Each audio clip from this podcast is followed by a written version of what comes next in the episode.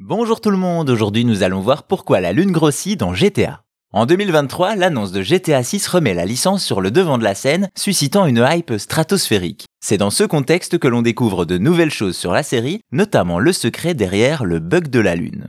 Dans les années 2000, Rockstar frappe fort. En 2001 sort GTA 3, le premier en 3D, suivi de Vice City en 2002 et San Andreas en 2004, des épisodes qui ont marqué les joueurs et un tournant dans la série, avec un monde ouvert impressionnant et une sensation de liberté unique pour l'époque. Aussi, ces jeux ne sont pas avares en secrets et easter eggs, mais il y en a un qui est resté inexpliqué depuis longtemps, le bug de la Lune. Dans GTA 3, Vice City et San Andreas, les joueurs ont fini par découvrir un phénomène étrange. Lorsqu'ils tirent sur la Lune à l'aide d'un sniper, celle-ci change de taille. Le satellite peut donc être petit, moyen ou grand.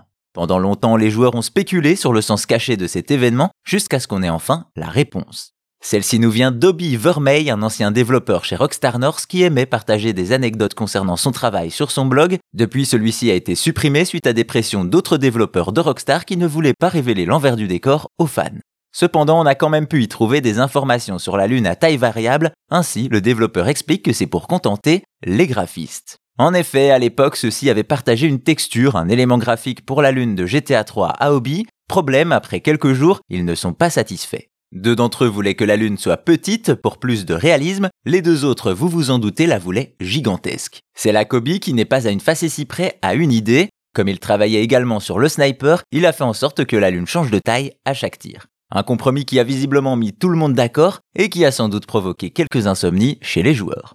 Ceux-ci peuvent désormais être rassurés et retrouver le sommeil puisqu'on sait pourquoi la Lune change de taille dans GTA 3, Vice City et San Andreas, parce qu'un développeur voulait contenter tous ses graphistes, sans exception.